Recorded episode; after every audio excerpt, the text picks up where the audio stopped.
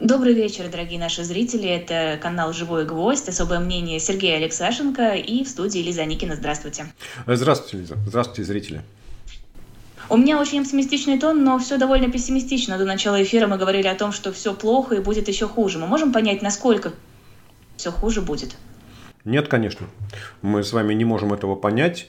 Знаете, как это э, не знаю, я все время придумываю какие-то разные аналогии. Представьте себе, что вы ну, прыгаете с парашютом, и у вас такой затяжной прыжок, и вы не знаете, когда ваш парашют откроется. Да, и вот вы летите. Не ли вообще? А, и, да, и вы не, ну нет, а, нет, он точно когда-то откроется, Лиз. Вот смотрите, это точно будьте спокойны, да.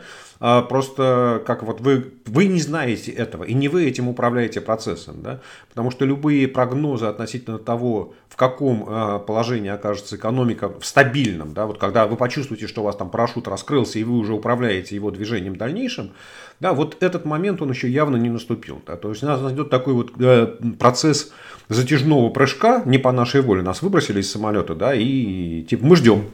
Мы ждем, когда же вот все это дело остановится и парашют за спиной раскроется. Пока что мы летим вниз, и можно только там, знаете, как это, э, с ужасом смотреть, как Земля приближается. Ну, не более того, но при этом будьте спокойны, то есть когда-то, когда-то парашют обязательно раскроется. Это не та ситуация, когда есть риск того, что он не раскроется.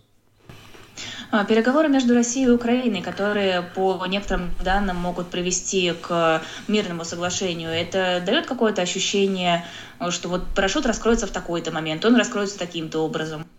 А, ну, знаете, как переговоры, которые идут между Россией и Украиной, это некая гарантия того, что парашют раскроется. Но мы не знаем когда, и мы понимаем, что в ходе этих переговоров э, очень много точек ну, где позиции, или как, очень много пунктов, в которых позиции сторон еще очень далеки друг от друга, и пока никакого сближения не состоялось. А самое главное, что э, российская делегация положила на стол переговоров э, вопрос об отмене санкций который, вообще говоря, в компетенцию Украины не входит. И это означает, что тем или иным способом в какой-то момент э, за стол переговоров должны сесть там, США, Евросоюз. А Украина поставила вопрос о международных гарантиях. Значит, в какой-то момент за стол переговоров должны сесть еще страны, которые будут или согласятся, или не будут гарантировать безопасность Украины. То есть вот уже просто даже вот эти вот две конструкции мы понимаем, что э, те относительно оптимистические нотки, которые появились там несколько дней назад, ну, в общем, на фоне вот тех проблем, которые еще даже не обсуждались, конечно, ну, в общем, до успешного завершения переговоров, мне кажется, что еще очень далеко, тем более, что э, российские власти всячески демонстрируют, что они не сильно заинтересованы в ускорении переговоров. А, ну, в принципе, еще во времена до начала так называемой спецоперации Россия ведь не говорила с Украиной напрямую ни по каким вопросам. Она говорила, ну, как бы вот у нас есть Украина, но вот, э, понятное дело, мы общаемся с США, с Западом и так далее. Почему ситуация должна была бы измениться? Все логично. А, вот мы начали спецоперацию, а вы, вот западные наши коллеги, если хотите что-то уладить, вот наши требования. Ну, не совсем так, Лиз, потому что до войны позиция Кремля состояла в том, что есть ЛНР, ДНР, вот ведите с ними переговоры.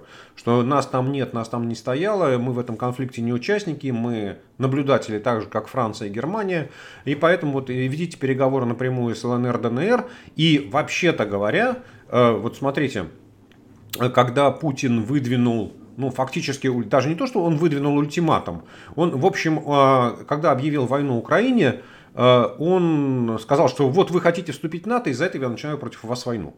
Вообще-то говоря, вот как раз на уровне переговоров э, Россия никогда не говорила Украине, давайте обсудим. Давайте обсудим ваш нейтральный статус. Нам это кажется опасным. Для нас это представляет угрозу. Да? То есть выяснилось, что как-то вот неожиданно в какой-то момент времени э, там мозга российского руководителя там сверкнула молния или что-то там случилось. Он вскочил в ужасе и сказал, о, все, начинаем войну. Да, поэтому такая ситуация, она немножечко странная. По большому счету, э, там Россия, Украина хотела переговариваться с Россией как раз по поводу Донбасса, а Россия не хотела переговариваться с Украиной, считая, что там ее интересы не замешаны. Ну, то есть, вот через марионеток. А выяснилось, что на самом деле есть сюжет для переговоров, который есть между Россией и Украиной, да, потому что Э, ну, при всем уважении к Соединенным Штатам Америки, к Евросоюзу, к Великобритании, ко многим другим странам, вопрос о статусе Украины, да, о там, нейтральном статусе, не нейтральном статусе, какая там будет армия, в конечном итоге он будет участвовать, э, решаться обязательно с участием Украины и обязательно с участием России. Да, то есть вот то, что Россия в принципе даже не, не предлагала обсуждать эту тему, говорит о том, что вот это решение начать войну, оно было каким-то таким, ну, не, не хочу сказать, что совсем спонтанным, но, в общем, как-то вот сверкнула молния и ударил гром. Вот, поэтому... по-моему, по моим ощущениям, извините, что я как-то вклиниваюсь, но все было очень логично. Россия изначально, когда вела переговоры, она выдвигала требования, которые никто не готов был выполнять, она это знала. И в итоге сказала, ну, смотрите, мы вот выдвинули вам кучу требований. Вы говорите, что вы не можете их выполнить. Ну, хорошо, вот смотрите, вот наши войска. А, Лиз, не совсем так, не совсем так, как говорится, как говорит ваш главный редактор, изучайте матчасть. А, вспомните, что накануне буквально объяв... начала войны а, мы все ждали, что вот через два дня состоится встреча министра иностранных дел Лаврова с госсекретарем Блинкиным, а там через несколько дней еще встреча президента Путина с президентом Байденом. То есть, вообще-то говоря, Запад отреагировал на ультиматум Путина и сказал, давайте договариваться, давайте вести переговоры. Позиция Запада как раз сказала, окей, мы услышали ваш ультиматум, давайте вести переговоры. Да? Но, собственно говоря, Россия на это дело сказала, что мы будем вести переговоры силой оружия. Да? Потому что мы считаем, что вы нас не услышали, э, как мы говорили, значит вы услышите, как мы будем э, там, кидать бомбы и запускать ракеты. А, поэтому мне кажется, что вот как раз, э, знаете, как это, это, как, пример, как начиналась Первая мировая война, когда Австрия выдвинула такой ультиматум Сербии, который ну, там, принять было практически невозможно. Все считали, что если Сербия, Сербия примет этот ультиматум, то, в общем, там государственность будет уничтожена. Но, тем не менее, а, сербы приняли ультиматум. А, и тогда австрийцы сделали все, чтобы формально сербы нарушили условия. Потому что им дали 24 часа, или там 48 часов, я не помню сколько. Да? И когда сербский представитель пришел вручать письменный ответ правительству, что мы принимаем все выдвинутые условия, его держали 15 минут в приемной, чтобы его задержать, чтобы вот этот э, тайм-лимит прошел. Да, поэтому мне кажется, что вот этот ультиматум Путина, это была очередная отвлекающая операция, да, что вот там вы, мы предъявили ультиматум, и когда Запад неожиданно согласился и сказал, давайте вести переговоры, Путин сказал, не, не, не, переговоры я не хочу, я хочу повоевать. Ну хорошо, если это такой метод, э, э, не знаю, э, выбивания себе чего-то, вопрос, во-первых, чего, Э, зачем нужно было начинать эту так называемую спецоперацию, какой был в этом смысл, какая выгода. И следующий вопрос, э, как бы такой простекающий, а получится ли добиться вот этого чего-то? А, Лиз, я боюсь, что у нас с вами не получится найти ответ на этот вопрос. Потому что я до 24 февраля много раз выступал с, сам, со своей позиции. Я считал, что война России не нужна. Я, я не видел никаких рациональных целей которую может Владимир Путин поставить. Я не видел никакого рационального там, сценария военных действий. И самое ну, главное, ну, что... сейчас, мне кажется, никто не видит. Нет, нет, Лиз, Лиз сейчас, мы, сейчас мы к этому подойдем, да? А, вот. И я считал, что любые шаги со стороны Владимира Путина, военные шаги, они будут только ухудшать его, вот эти, его ситуацию. И самое главное, что будут усиливать вот те самые угрозы безопасности, если мы их принимаем всерьез. Да? И именно поэтому я считал, что ну, мне всегда казалось до этого, да, что вот эти 22 года, которые Путин был у власти, что вообще-то говоря, он принимал рациональные решения. У него свои, свои там цели, ценности, принципы, но если вот встать в его систему координат, то его решения, они были понятны. То есть было понятно, для чего он это делает. Объяснить, для чего он начал войну с Украиной, я не могу. Вот у меня нет никакой логики, да, я, не, я совсем не понимаю, каких, какие он ставил цели. Ну, то есть, э, еди, или мы должны согласиться с тем, что он сам и все его ближайшее окружение, и все военные, которые вокруг него там толпятся, которые там сидят там, в 5 или в 10 метрах от него, э, они вообще не в состоянии были оценить ситуацию с украинской армией, с боеспособностью российской армии, не смогли спланировать военную операцию. Ну, то есть, там надежда на вот такой блицкрик, что мы за три дня захватим Киев, Зеленский капитулирует и исчезнет – вот, ну, в общем, какой-то, знаете, сценарий, это точно не война даже, там, не то, что в 20 века, я уж не знаю даже, как, как, когда такие войны были. Вот, то есть, либо он был изначально находился в а, такой ситуации, что у него не было объективной информации, и он, возможно, принимал рациональные решения, но опираясь на абсолютно необъективную информацию. Ну, и тогда это говорит о том, что вот, э, ну, в России сложилась страшная ситуация, да, когда первое лицо государства который принимает решение по любому вопросу, не имеет объективной информации о том, что происходит. Вот, никакого другого объяснения у меня нет. Соответственно, вот поскольку, поскольку моя оценка э, не изменилась, то вы абсолютно правы, когда сказали, что с каждым днем войны ситуация Путина только ухудшается. И самое главное, что вообще непонятно, вот как Путин видит себе окончание войны. Да, там мы понимаем, что война должна закончиться неким мирным договором, который должна принять Украина. Вот, и судя по позиции российских переговорщиков, ну, они стоят очень далеко от этой конструкции, но это значит, война будет продолжаться. Война там перейдет в затяжную, в партизанскую. Украине будет очень больно, Украине будет тяжело, Украина будет разрушена, не знаю, там еще сильнее, чем сейчас. Да, но за это погибнут там десятки тысяч э, российских солдат, которых будут просто убивать по ночам партизаны да, и там пережгут всю эту технику. И никакие там призывы, никакие 134 тысячи э, там, призывников, которых там сейчас Путин призывает или Шойгу призывает, они не помогут, да, потому что э, оккупационной армии нет, а партизанскую войну у страны с населением там, в 40 миллионов человек выиграть невозможно. Э, хорошо, но вот вы говорили, что Россия рассчитывала, возможно, рассчитывала на Блицкрик, но, допустим, план удался, все хорошо, Россия захватила всю территорию Украины и благополучно занимается там, чем она там должна заниматься, демилитаризацией, денацификацией, вот все то, что они перечислили у себя в официальных брифингах. А дальше-то что? Ну вот с чисто экономической точки зрения, что России может дать а, захват территории Украины? Э, Лиз, ничего. Смотрите, нет, сценарий был немножко в другом, в моем понимании, да, а, что вот если Блицкрига. Блицкриг состоял в следующем, что захватываем Киев, а, Зеленский подписывает акт о капитуляции, подписывает себя сложение полномочий, а, депутаты Верховной Рады собираются в зале заседаний, как в Крыму под дулами автоматов провозглашают возвращение Виктора Януковича на царствие. И приезжает законный с точки зрения Путина президент, которого незаконно отстранили от власти. То есть, в принципе, вот в конструкции Путина Янукович являлся бы легитимным представителем украинской власти. После чего, вот, типа, Янукович, вот тебе страна, управляй ей как хочешь. Знаете, как и как это у Остапа Бендера, да, там ход 2 Е4 не грозил ему никакими осложнениями, дальнейшее виделось в тумане. Мне кажется, что вот вся концепция, что будет дальше, вот у Путина она была ограничена этим, что мы ставим своего наместника, и он решает, как управлять этой страной. Ну, типа, он же управлял как-то этой страной, он знает все ее проблемы.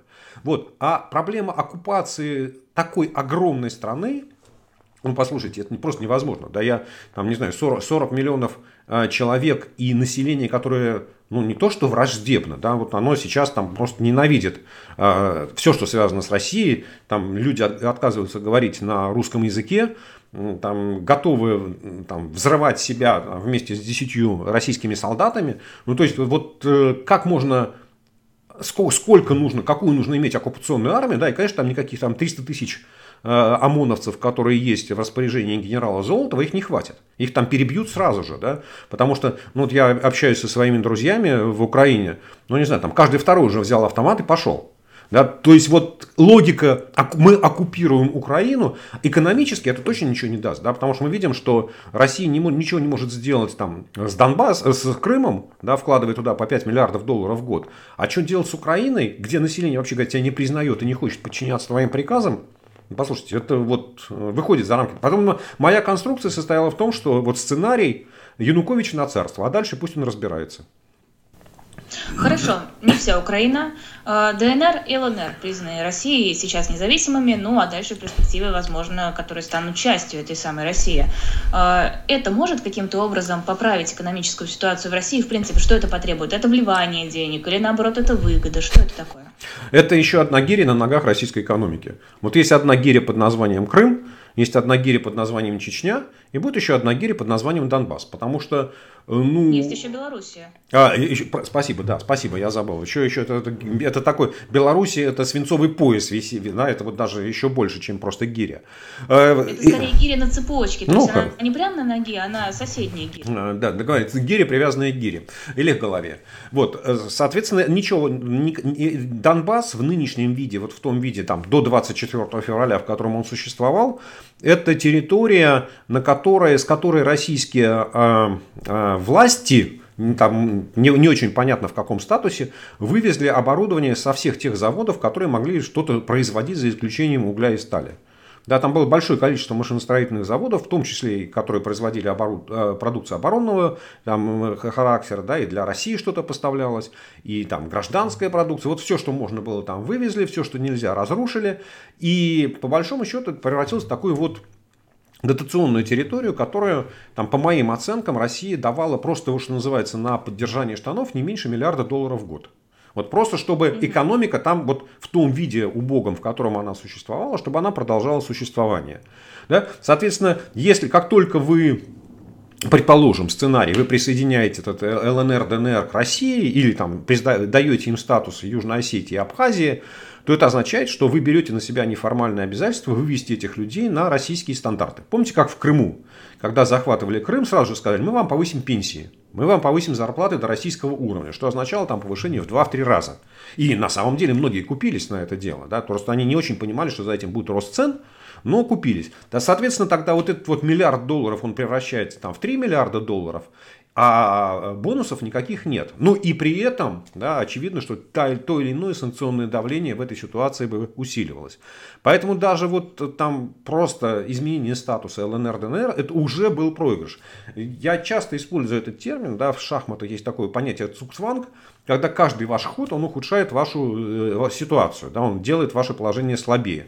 Вот Путин себя осознанно загнал с Донбассом, с Украиной в такую ситуацию, что что бы он ни делал, ему становится хуже. То есть, грубо говоря, вот там единственным хорошим сценарием, который я вижу там для Путина и для России, кстати, тоже там самый хороший сценарий, состоит в том, что там отдается приказ российским войскам немедленно уйти из территории Украины, и Россия подписывает соглашение с Украиной о том, что она компенсирует, я не знаю, все разрушения, какую-то часть разрушений в течение какого-то периода времени. Ну, то есть, вот просто, чем быстрее оттуда уйти, э, да, да, да, э, чем быстрее оттуда уйти, тем э, дешевле это будет для российских граждан. А можно сейчас как-то оценить вот по состоянию на сегодняшний день, во сколько могут вылиться России репарации Украине? А, Лиза, нельзя, потому что ну, у нас есть э, разговоры да, или заявления украинских там, премьер-министров, министров, которые оценивают уже там в несколько сотен миллиардов долларов, но в условиях но войны нельзя. Не, нельзя, нельзя. Мы только знаем, да, что Европейский Союз уже всерьез обсуждает создание фонда восстановления Украины объемом свыше 100 миллиардов евро. Да, ну то есть вот это точно, да, вот Евросоюз уже понимает, что вот как минимум эту сумму придется вложить. Причем эта сумма была названа две недели назад. И понятно, что она только растет с каждым днем. Поэтому ну, речь действительно пойдет о сотнях миллиардов. И там долларов, евро, неважно уже как. Вот в объеме российской экономики всей в целом это насколько ощутимо? А, но чтобы вы понимали, ВВП российской экономики до девальвации, там, ну, условно говоря, прошлого года, это где-то триллион там, 600. Да? Если мы говорим, что это там, э, ну, 160 миллиардов, это 10%. Да, ну то есть там 100 миллиардов это там примерно там 6-6,5% ВВП России. Ну то есть это очень много. Это очень много. Но в любом случае Россия по этому сценарию не пойдет, мы же прекрасно это понимаем. Эм. Если, конечно, не произойдет кардинальная смена власти, вот просто на 180 градусов. Лиз, понимаете, никогда не говори никогда, и поэтому мы не знаем. А, ведь это же зависит там не только от России, это зависит и от позиции стран Запада, и это зависит от того, на какой временной горизонт вы смотрите. Если мы говорим, что речь идет о ближайших двух годах, и Владимир Путин остается а, там, российским лидером, то, скорее всего, этого не случится. Я с вами согласен. Но если мы смотрим на горизонт 20 лет за время правления Владимира Путина, и что приходит другой человек, который хочет, ну, вообще-то говоря, э, начать поднимать Россию с колен, да, на которой она упадет, и там, я не знаю, там вообще будет задача поставить Россию сначала на колени, потому что она будет лежать мордой в грязь. Да? Вот и в этот момент... Я живу, столько Россия поднимается с колен. А, вот, а, значит, нам надо будет ее сначала поставить на колени, да, из положения лежа. Вот, и в этот момент э, будет экономика, которая, не знаю, средняя между Советским Союзом и Северной Кореей да, которая, вот, вообще говоря, там, технологически отстала, уровень жизни упал в два раза, там, из которой уехали там, все креативные люди. И вот тому президенту России, который в этот момент появится, ему, он поймет, что единственный шанс на спасение там, на успешное правление, это надо договариваться с Западом. А позиция Запада, она уже очень жесткая, она уже объявлена, что сня... полное снятие санкций возможно только тогда, когда Россия согласится на компенсацию ущерба, нанесенного Украине. И вот в тот момент эти переговоры наступят, и дальше уже можно обсуждать, сколько Россия будет платить, в какой форме Россия будет платить, на протяжении какого периода времени. Да? То есть мы точно понимаем, что, ну, давайте там условную цифру возьмем, не знаю, там, она там, часто используется, там, 300 миллиардов долларов, что равно там, замороженным валютным резервам России. Ну, понятно, что там вот если эта сумма там будет, там, Россия в какой-то момент согласится за ее заплатить, то, ну, конечно, можно, в принципе, отдать эти 300 миллиардов, да, потому что там с точки зрения российской экономики, там 300 миллиардов валютных резервов или 600 миллиардов, это, вообще говоря, не очень важно. И, и то, и другое хорошо. Самое главное, чтобы а, остальная часть не была заморожена. Вот. Но, в принципе, можно, например, предложить Украине, слушайте, вот мы вам, конечно, можем дать 300 миллиардов, но вы же все равно его в течение одного года не освоите. Давайте мы вам будем давать, там, не знаю, там, в течение 10 лет. И давайте мы половину вам будем давать деньгами, а половину будем давать, например, бесплатным газом. Да? Ну, договоримся о каких небольших объемах, там 5 миллиардов кубометров в год, например, да? Вот там, ну, вот мы будем просто, что называется, договоримся о ценах. И, то есть дальше это уже вопрос переговорный. Поэтому я считаю, что рано или поздно, конечно, России придется договариваться и по этому вопросу тоже. Опять, чем раньше начать переговоры, чем раньше достигнуть согласия, тем меньше придется платить. А, хорошо, если поговорить про неполное снятие санкций в случае, если Россия заключит вот это мирное соглашение, это возможно? А возможно. Возможно, вопрос, какие санкции снимут. Да, и вот поставьте себя там на место российской переговорной делегации, и вам говорят, смотрите, а, мы можем снять персональные санкции там с Путина, Лаврова, Патрушева, Бортникова и ну еще там 100 депутатов Государственной Думы, или мы вам можем разморозить э, счета Центрального банка. Выбирайте. Что вы выберете? Ну вот, вот так, да. Я, я, я, честно говоря, не очень понимаю, да. Ну хорошо, разморозить счета Центрального банка. Пусть разморозят, да, но санкции персональные на всех останутся. А, вот, кстати, по поводу газа. С сегодняшнего дня будет новая система, газ будет продаваться за рубли в недружественные страны. А, как это вообще может работать? Насколько есть необходимая база для того, чтобы подобные операции осуществлять? Хм. Базы нет, Лиз, смотрите. Да, и база для продажи газа там, Газпромом, европейским потребителям, потом недружественные страны, они все в Европе, которые получают евро... Э, газпромовский газ. И не только в Европе. Не-не-не-не, не, не, не, они, там в Америка тоже, да, но в нее труба не доходит, да, поэтому, а, ну, смысле, да, да, да, да, я, я имею в виду, мы сейчас говорим только о тех, кто получает газ по трубе, потому что о них указ. Вот, то коммерческие отношения между этими двумя странами, они строятся на основании договоров, где четко все написано – кто платит, кому платит, сколько платит, в какой валюте, на какие счета. И там все написано. Значит, когда Владимир Путин говорит о том, что ну, евро, европейские же власти, они меняют законодательство, и после этого договоры пересматриваются, все правильно. Но все равно договоры пересматриваются. Потому что если вводится какое-то новое европейское регулирование, то Еврокомиссия говорит, уважаемые компании, в течение там, двух лет, трех лет вы должны привести все договоры в соответствии вот с новыми условиями. И вступают в переговоры. Да, там европейские компании приглашают «Газпром», говорят, слушайте, вы знаете, у нас поменялось законодательство, давайте вот мы пересмотрим, давайте передоговоримся.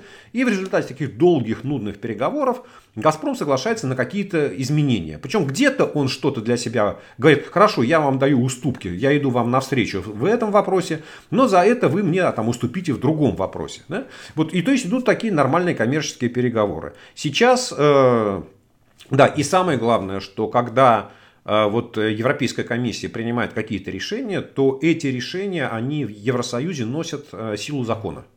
Да, то есть вот, ну, вот это, это, это закон для стран Евросоюза. А указ э, президента России, даже очень могущего и даже очень страшного и даже очень влиятельного, он не является частью российского законодательства и уж точно совершенно он не может заменять российское законодательство или его отменять. И поэтому, если предположить ситуацию, когда э, потребители, да, пойдут, вот европейские, пойдут в суд против «Газпрома», который перестанет им поставлять газ, то «Газпром» проиграет. Потому что указ Путина не является а, актом законодательства и, в общем, никак не влияет на деятельность «Газпрома». «Газпром», честно говоря, не, не обязан его выполнять. Вот. Но понятно, что он, вот, соответственно, с моей точки зрения, подводя там итоги, это такой политический шантаж Путина. То есть Путин хочет вот не получилось захватить Украину блицкригом, хорошо, я меняю направление главного удара, и у меня теперь направлением главного удара становится ось там Берлин, Париж, ну и дальше там на Вашингтон, если получится. Да, и вот там я вам предлагаю жить по моим условиям. Вы заморозили мои счета, значит, я вас заставляю приползти ко мне на коленях и принять мои условия покупки российского газа. Вот, поэтому это такая вот абсолютно политическая игра, ну и с, очень, я бы сказал так, опасная. Да? Ну, там любой шантаж, он хорош, если вы готовы идти до конца. Готов ли Владимир Путин перекрывать газ, идущий в Европу, там, на неделю, на месяц, на два? Ну, я не знаю, да, это вот, там, опять, мы к нему не можем залезть в голову. С моей точки зрения, там, опять, это, да, это там, не решает никаких проблем, это не ведет никаким позитивным результатам, это никак не улучшает позицию Путина, позицию России, позицию Газпрома на европейском рынке. Но опять мы в очередной раз сталкиваемся, да, что вот решения Путина, они становятся нерациональными, и поэтому их очень тяжело оценивать.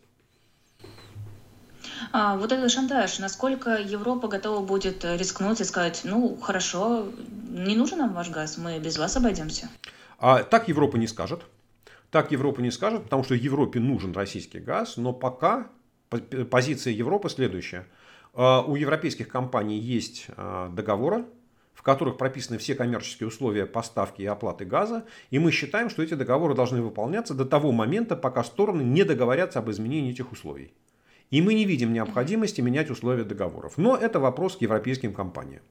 Да? Поэтому вот э, Европа не говорит, что нам не нужен газ, хотя в общем, решение о том, что снизить зависимость от российского газа, оно принято, и это вопрос только сколько времени понадобится на его реализацию. А, вот сегодня Си Цзиньпинь, глава КНР, заявил, что в случае ухудшения ситуации в Украине на восстановление международного экономического сотрудничества могут уйти десятилетия. А, насколько, на ваш взгляд, эта оценка реалистична? Ну, она реалистична, потому что Украина является одним из крупнейших а, производителей продовольствия в мире. Ну, Россия и Украина, например, поставляют на мировой рынок 75% подсолнечного масла, которое там продается. Украина занимает второе место после России по экспорту пшеницы. Да, и понятно, что вот э, то, что Украина не может уже продавать свое, пшени... свое зерно за границу, это уже вызывает рост цен и сильно бьет по там, бедным странам. А если там вот война затягивается, и если вот сценарий, о котором говорит Си Цзиньпин, э, что все продолжается, конфликт продолжается, то, конечно, это будут тяжелые последствия. Самое главное, что ведь надо понимать, да, так же, как там президент Байден, когда он принимает свои решения, он исходит из национальных интересов США, то Си Цзиньпин так, э, в неявной форме говорит о том, что Китаю тоже достанется.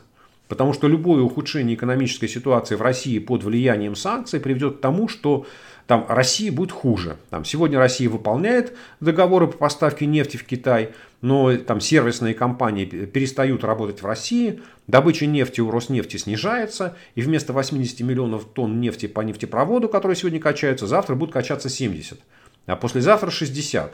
А через, там, через 3 года будет качаться, качаться 50 миллионов тонн нефти.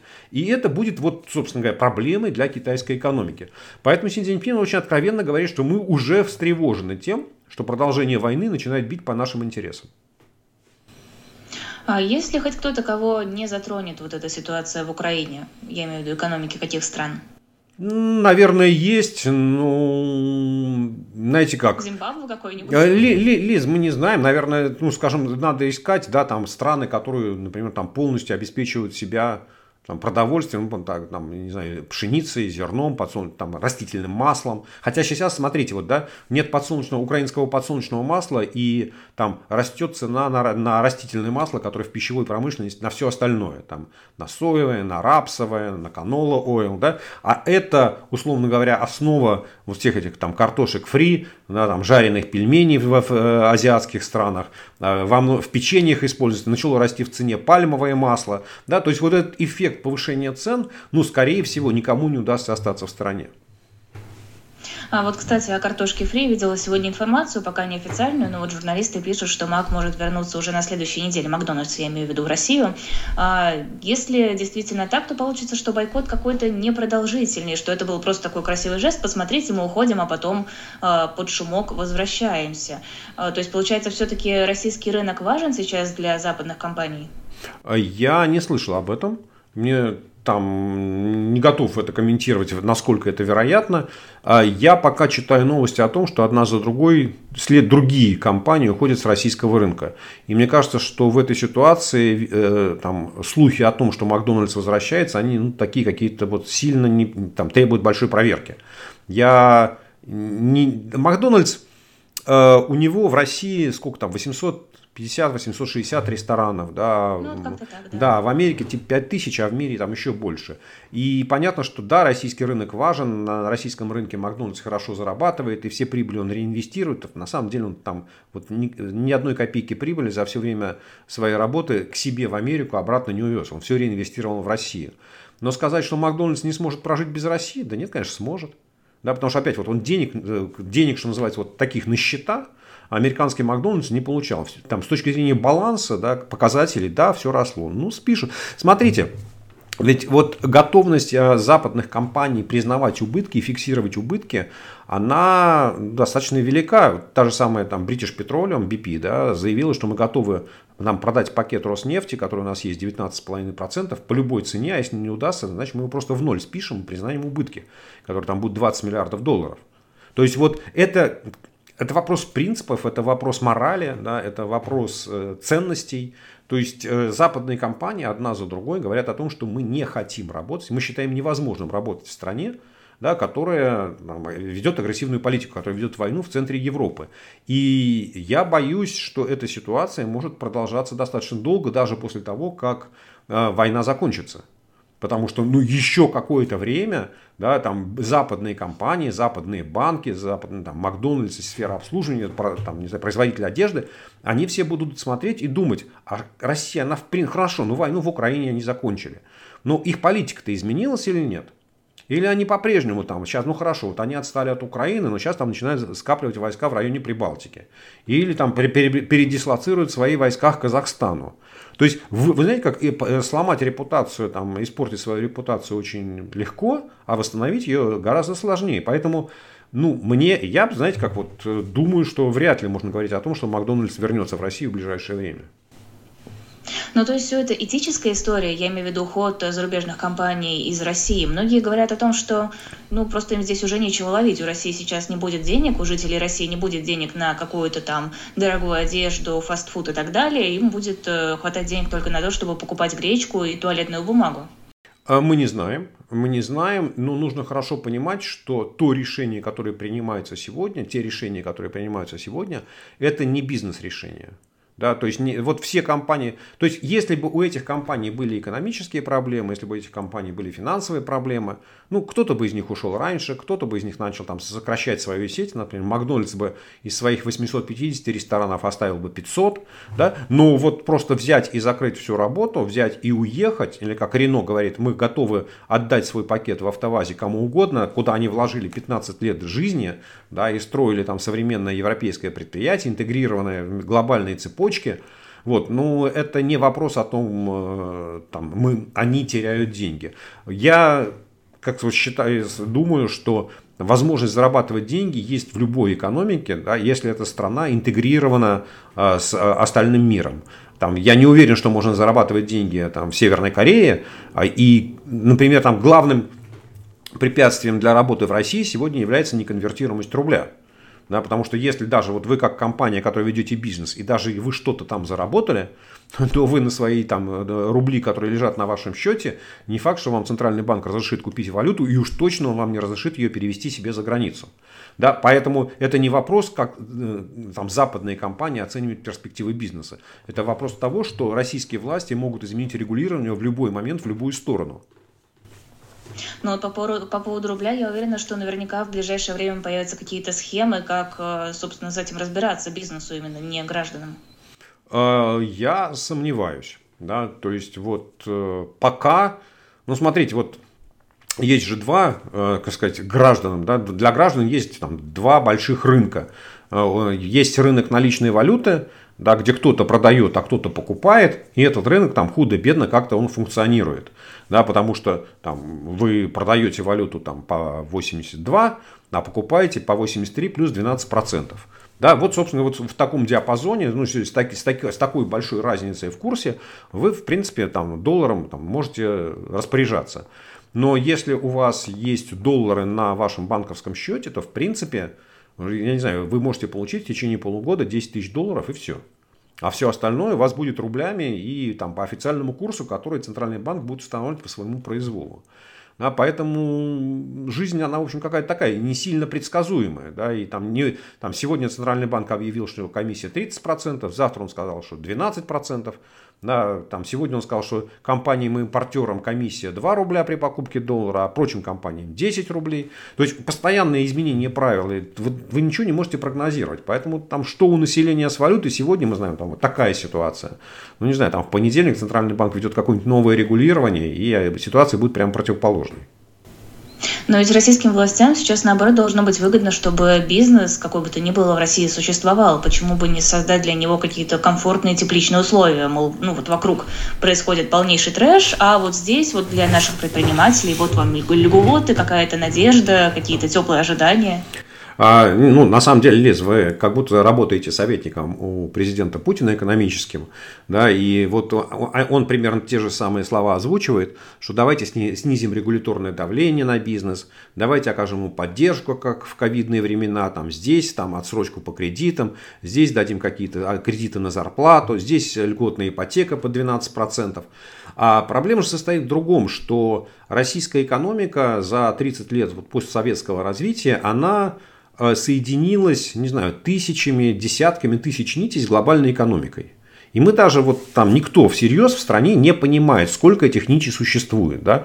сколько российских компаний получает те или иные виды комплектующих, да, не знаю, удобрений, семян, э, мальков рыбных и так далее из других стран. И сегодня, когда Путин провозглашает самое главное, чтобы у нас не было безработицы, ну, ему же никто не может рассказать, да, там, сколько предприятий остановится через полгода, когда вообще шиппинговые компании перестанут привозить в Россию контейнеры. Ну, просто заблокируют, скажут, все, мы больше, ну, они уже сказали, что мы ничего не возим. Да, и кому-то из, России, из российских логистических компаний удается что-то привезти из Европы, кому-то не удается. Да, и вот здесь это же не вопрос тепличных условий, это не вопрос, там, сколько раз там, в год к вам приходит прокуратура с проверкой. Это вопрос, вы себе, вот, не знаю, какую-нибудь микросхему можете привести? Да, вы к себе кабель для вашего автомобиля, это соединительный, можете доставить из Европы или не можете? И если вы этот кабель доставить не можете, то там проверки Генпрокуратуры, ФСБ, таможни, санэпиднадзора, там вы их можете все отменить на 20 лет вперед, но вы машину не соберете.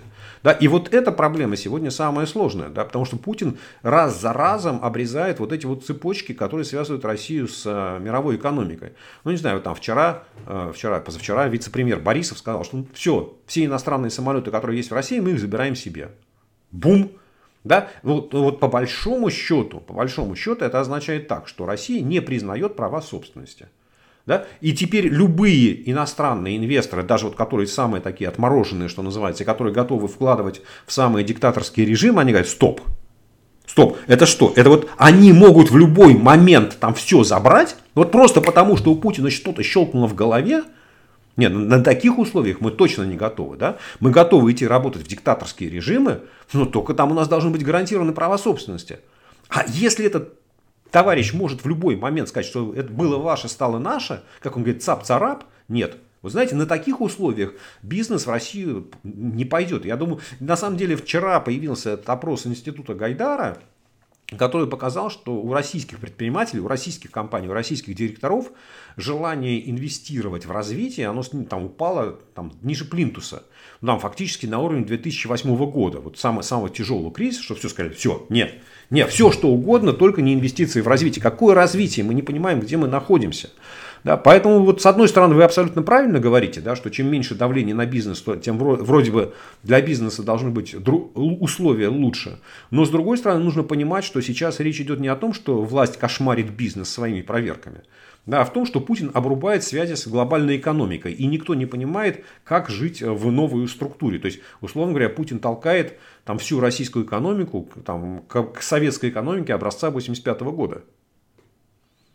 А, ну, кстати, о советской экономике. Россия ведь с 2014 года непрерывно говорит про импортозамещение. Вот мы знаем, что Запад в любой момент может ввести санкции, так что мы будем это замещать, это замещать, это замещать. Почему мы не подготовили какую-то базу, чтобы не было вот этих всех проводов, э, кабелей и так далее, того, чего не хватает сейчас э, при э, вот то, что при разговоре о поддержке предпринимателей? Ну, потому что говорить об импортозамещении можно еще лет 20, а можно 30 а можно 50. Угу. А если я при этом буду получать из бюджета там, десятки миллиардов рублей, так я вам про импортозамещение буду говорить 24 часа в сутки. Просто без перерыва, как попугай. Самое главное, вот заплатите, и я вам буду рассказывать про фантастические планы, про фантастические успехи. Понимаете, Лиз, опять ведь вот а в современном мире нет ни одной страны, да, там опять, я думаю, что даже Северную Корею сюда можно включать, которая бы все нужное для себя производила сама. Вот глобальная экономика, она устроена таким образом, что то или иное что-то вы должны точно покупать в других странах. То ли потому, что у вас нет соответствующих знаний, то ли потому, что у вас климат не тот. Ну, то есть, вот Россия там, она пыжится, пыжится, сельское хозяйство вроде там с 99 -го года растет, а вот по молоку, ну, никак не можем выйти на самообеспечение. Ну, вот Длинный у нас холодный сезон, длинная зима. А в этих коровниках на сене коровы молока дают мало. И приходится его в Беларуси закупать, там сухое молоко завозить. А, соответственно, тут же проблема с мясом говядины. Да? Вот, ну, не получается. Вот и так пробовали. И. Свинину научились, мясо птицы научились, индюшатину даже научились. А вот страусов выращиваем. А с мясом говяд, с коровами, вот с крупным рогатым скотом, ну никак не... Вот опять объективно понятно, что там зима, которая длится 6 месяцев, там корова, она мясо вряд ли наберет, когда стоит там в холодном хлеву и ест э, сухое сено. Вот. И, а там, для того, чтобы произвести там, комплектующие для самолета МС-21, ну, он же изначально проектировался там, с условием, что мы берем, ну если не самые лучшие, то очень хорошие какие-то комплектующие, производимые за пределами России. Так же, как там сухой суперджет в нем, он там называется российским самолетом, но в нем там минимум 50% изначально было импортных комплектующих. Что далеко ходить, там двигатели, что на одном, что на другом были изначально запроектированы. И, и, и, и, там, в одном случае французские, в другом случае э, кто там, Rolls-Royce, Pratt Whitney, Pratt Whitney, по-моему, у MS-21, а, американские двигатели. А совет, российский двигатель, который там PD-14 собираются, так его еще нету. он еще не работает.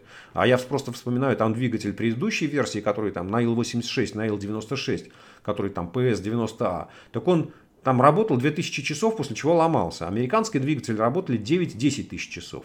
Да? Так вот, сначала двигатель нужно создать полностью независимо, а потом нужно, чтобы он там не 2000 часов работал, а 10 тысяч часов. Но это же это не вопрос денег. Это вопрос, не знаю, мозгов, вопрос э, там, э, патентов, получения научных знаний, получения менеджерских знаний. Вот, поэтому импортозамещение очень хороший лозунг для того, чтобы осваивать бюджетные деньги. Но если с вас никогда не спрашивают, если от вас требуют только отчеты, то слушайте, отчитаться нет вопросов. Да? У нас все фантастически хорошо. Если вы посмотрите там какие-нибудь доклады, справки Росстата не знаю, осени прошлого года об успехах импортозамещения, так там все замечательно. Просто у нас фантастически все импортозамещено. Ну, знаете, как вот неожиданно выяснилось, что ВОЗ и ныне там. Ну, просто странная ситуация получается. Вы сами сказали, что Россия ведет свою экономику, ну, Путин ведет экономику России постепенно к Советскому Союзу, но, тем не менее, в Советском Союзе была промышленность, и было как раз вот то самое пресловутое импортозамещение. А, а тут получается, что состояние э, инвестиционное, оно как в Советском Союзе, а вот все остальное нет. А просто мы идем с разных сторон э, к 1985 году.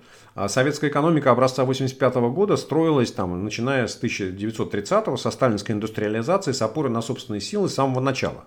Но хотя и в той экономике, в сталинской экономике, на самом деле даже в царской экономике, там, там самые передовые технологические предприятия, там в тот момент там, металлургические, автомобильные заводы, тракторные заводы, они все покупались, оборудование покупалось там в Америке, в Германии. Да? Вот. Но, тем не менее, все дальше строилось вот с опорой на собственные силы. И особенно после Великой Отечественной войны, после Второй мировой войны, окончательно сформировался вот этот социалистический лагерь, и появилось как бы два контура экономики. Одна экономика западного мира, другая вот абсолютно замкнутая экономика э, там, социалистического лагеря. И она развивалась некое последовательно. Да? И вот она выросла до экономики 85 года, которая вообще практически не пересекалась с экономикой Запада. Ну, вот это вот газ-трубы. Да? Мы вам газ, вы нам трубы для того, чтобы мы этот газ могли качать. Вот. Или там мы вам нефть, вы нам зерно. Ну, как это вот совершенно примитивные связи были. А сейчас Путин двигает нас вот в это состояние, когда экономики не пересекаются с обратной стороны. У нас есть тысячи связей, тысячи нитей, и вот Путин одну за другой эти нити обрубает. А контура внутреннего экономики нет. Вся экономика внутренняя, она так или иначе завязана на эти связи. Она без этих ниточек не может э, функционировать. Поэтому мы движемся с другой стороны, да, и там в тот момент, когда все эти ниточки будут обрезаны, вот все начнут думать, а так, а что мы можем произвести в этих условиях? Да, поэтому, вот, к сожалению, да, там процесс идет с другой стороны, и поэтому там образ, опыт советской экономики, там, говорить о том, что она импортозамещающая была, она была импортонезависимой, правильно сказать, и то кроме технологий. И то кроме технологий. Даже нефтедобыча она была зависима от, от импортных э, материалов. Угу. Вы, кстати, по поводу интересных связей, Россия аккредитовала вчера буквально первого дипломата от правительства талибов. А, я напомню, что Талибан в России признан террористической организацией и запрещен, несмотря на то, что теперь у нас есть представитель. А, талибы нам могут что-то с экономической точки зрения дать полезное? Ну, конечно, наркотики. Наркотики. Слушайте, а, э, еще бы. Конечно, могут. Ну, конечно, могут. Вот, ну, наверное... Основы российской экономики. Нар наркотрафик. Ну, а что? Конечно, вот она цепочка связи с мировой экономикой. Там, они, а, мы, мы, вы нам наркотики, а мы их дальше транспортируем по всему оставшемуся миру, куда наши самолеты, там, типа Ил-76, могут долететь. Вот. Ну, а что они еще могут дать? Нет, смотрите, в принципе, вот если так немножко, как говорится, более серьезно говорить, то Афганистан это страна, которая очень богата потенциально природными ресурсами. Там есть гигантские месторождения железной руды, там, других полезных ископаемых. И они все были разведаны еще советскими геологами, что называется, в те махровые времена, там, до 1913 года, что называется.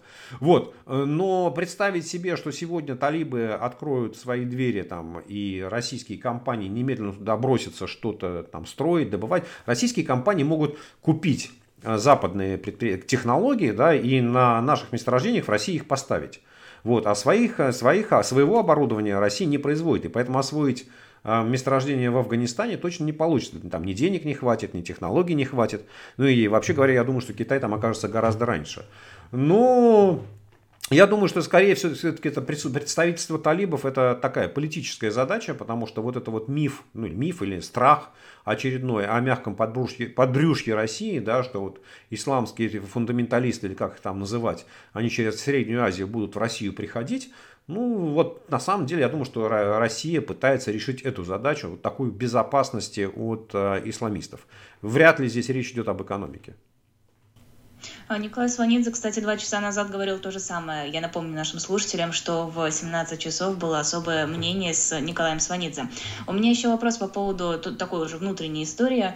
А, блокировка Инстаграма, блокировка Фейсбука и, в принципе, различных а, таких электронных средств заработка. Насколько сильно они станут ударом для россиян? Лиза, а я, честно говоря, не очень понимаю, там что-то заблокировано или нет. Потому что люди, с которыми я ну, общаюсь... Инстаграм у нас все, его через использовать, но за использование Инстаграма для бизнеса можно неплохо так огрести. А решение суда же не такое. Решение суда, что можно огрести, если вы используете Инстаграм или Фейсбук для осуществления экстремистской деятельности. Ну, вообще-то говоря, надо посмотреть. Да, если ваш бизнес связан с экстремистской деятельностью, ну, для этого должно быть соответствующее решение суда, ну, тогда, наверное, можно огрести. Вот, и что касается там VPN, ну, там то, что там, мне рассказывают, там э, где-то с VPN, где-то без VPN, где-то он, если от мобильной сети, то работает с VPN, а если включить Wi-Fi, то работает без VPN.